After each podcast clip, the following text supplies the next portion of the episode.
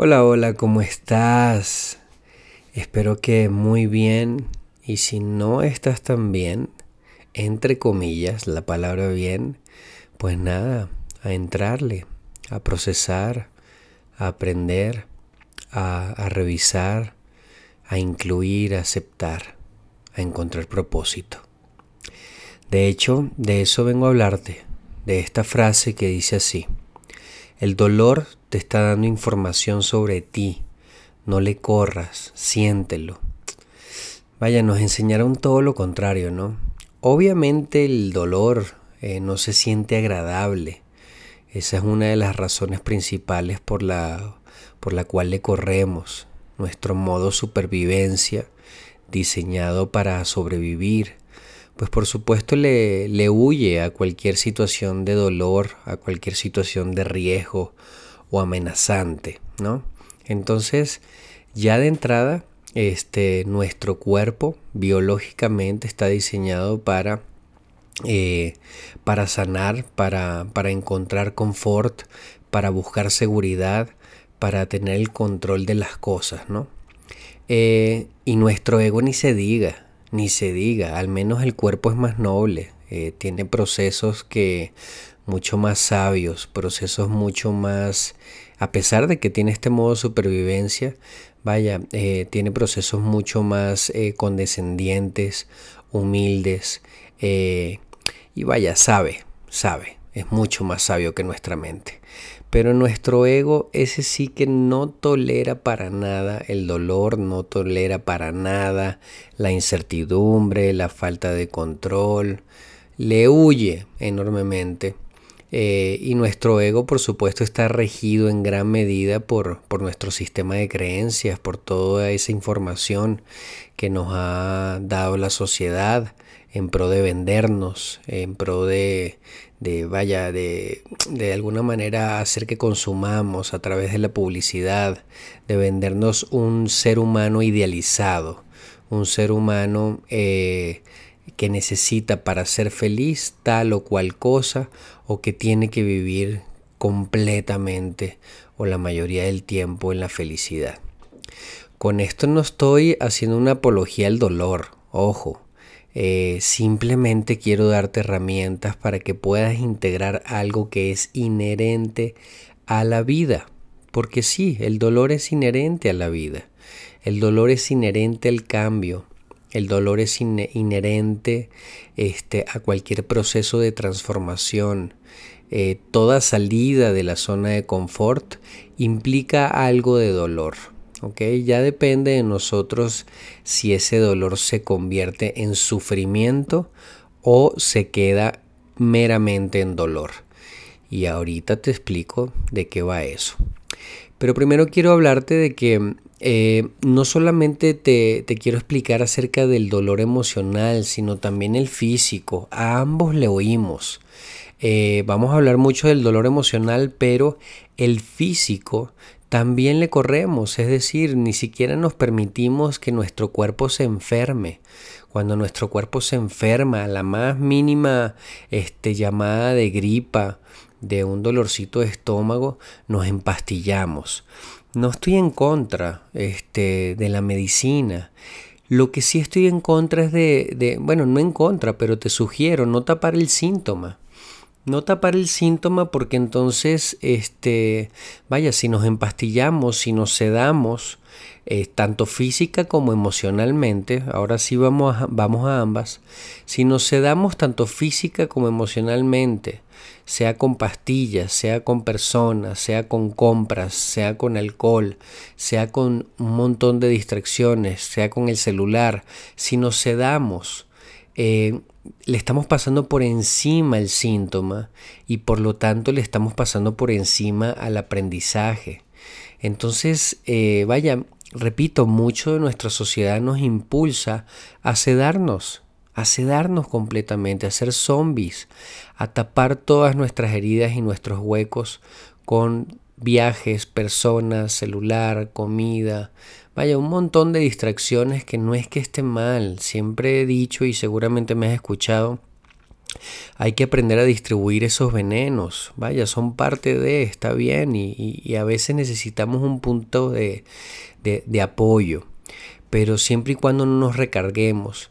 Pero entonces le huimos tanto el dolor emocional como el dolor físico y lo tapamos a toda costa y por lo tanto tapamos ese síntoma y entonces no nos permitimos rendirnos de alguna manera eh, al aprendizaje y entrar en el dolor, entrar en el sentir, vaya, sobre todo, este, integrarlo para ver qué nos viene a mostrar.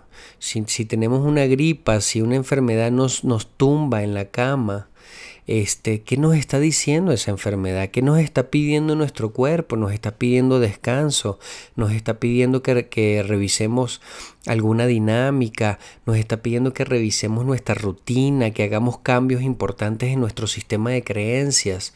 Lo mismo el dolor emocional, ¿qué nos está diciendo? Nos está hablando de nuestros patrones, de las dinámicas que tenemos en relaciones, eh, de nuestros vacíos, de nuestros más grandes miedos. Para mí todo es información y el dolor, este, vaya, e, es información también. O sea, no, no viene nada más a jodernos, viene a mostrarnos, viene a, viene a hacer una llamada de atención a través del cuerpo sobre todo que nos dice, hey, eh, hay algo que tenemos que revisar, hay algo en desbalance en nosotros o hay algo reprimido en el inconsciente que finalmente necesita ser trabajado. Pero ¿qué pasa? No lo vemos desde esta perspectiva. Eh, generalmente nos victimizamos. Eh, como no nos enseñaron del todo esta filosofía de vida donde el dolor es una llamada de atención, donde el dolor tanto emocional como físico es una alarma, es una alerta, es un síntoma que, viene a, a, empujarnos a un proceso o que finalmente necesita ser trabajado, nos victimizamos, sentimos que la vida este, nos está castigando, algunas personas sienten que Dios los está castigando o la energía creativa en lo que sea que crean este y nos victimizamos sentimos que la vida es una mierda que la vida vaya este no merece ser vivida que las cosas que nos pasan no tienen que ver con nosotros sino simplemente son repito mala suerte o castigo. Y el victimismo nos saca del aprendizaje. Y no solamente nos saca del aprendizaje, cuando nos estamos victimizando no, no vemos el aprendizaje, pero no solo eso, genera un montón de resistencia. Queremos salir de ahí, no queremos sentir dolor, ya quiero que esto acabe, quiero que esta situación pase, quiero ya alejar a esta persona, me voy de aquí. O sea, esa resistencia es la que genera sufrimiento. Eh, se puede sentir dolor y estar en paz, pero cuando nos resistimos generamos sufrimiento, es decir, le, inyectamos una doble carga de dolor que es lo que genera el sufrimiento y desde ahí por supuesto que vamos a sufrir y a sufrir y a sufrir muchísimo más. En cambio, cuando te digo que, que se puede estar, eh, se puede sentir dolor pero estar en paz, es porque vaya, cuando, cuando le inyectamos aceptación a algo, este, cuando le inyectamos propósito a algo, es decir, eh, cuando hay una situación complicada en nuestras vidas y nosotros la aceptamos, la aceptamos porque sabemos que tiene propósito. ¿ok? Principalmente la, la, aceptación no puede venir a fuerzas, de que bueno, tengo que aceptar esto, ya lo tengo que integrar, no, intégralo porque sabes que tiene un propósito, Intégralo y acéptalo porque sabes que hay algo ahí para ti, porque sabes que viene a mostrarte algo de ti, porque sabes que viene a darte información sobre tu generación, sobre tu familia, sobre tus vacíos, sobre tu sistema de creencias. Entonces desde ahí viene la aceptación porque aceptas como un maestro a ese dolor. Y ahí hay paz, ahí no hay resistencia. Entonces a eso me refiero con que se puede sentir dolor pero estar en paz, porque tú aceptas la situación, eh, primero porque sabes que tiene un propósito, entonces la dejas ser y te permites estar en esa incomodidad o en ese dolor. Esto es madurez emocional. Pero no nos enseñaron a hacer eso. Sabemos estar en las buenas, pero no tenemos herramientas para atravesar la dificultad. Y para mí, las dos principales herramientas tienen que ver con la aceptación y el propósito.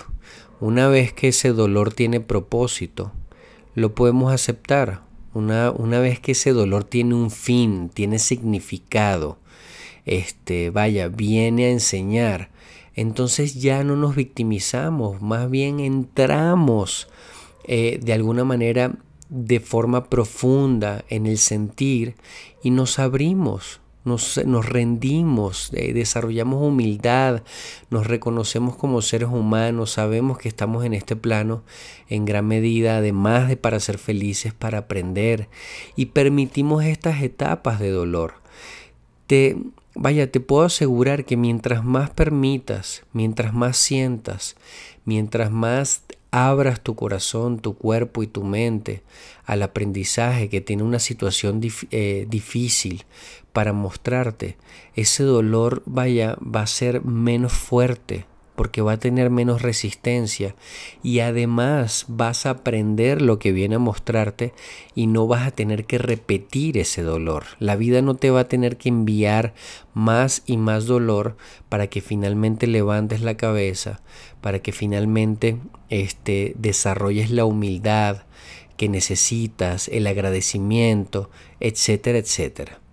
El dolor, no me dejarás mentir, te acerca a ti y te acerca a otros seres humanos y te conecta con la vida. Entonces tienes dos decisiones eh, muy importantes o dos caminos básicamente para lidiar con el dolor. El de la aceptación y el del propósito o el de la resistencia. Tú decides, realmente es una decisión. Una persona madura emocional, considero yo, entra lo más pronto posible en la aceptación y se abre lo más pronto posible a encontrar el propósito en esa situación. Una persona eh, inútil emocionalmente, una persona infantil este, emocionalmente, hace berrinche, se resiste y por lo tanto sufre más.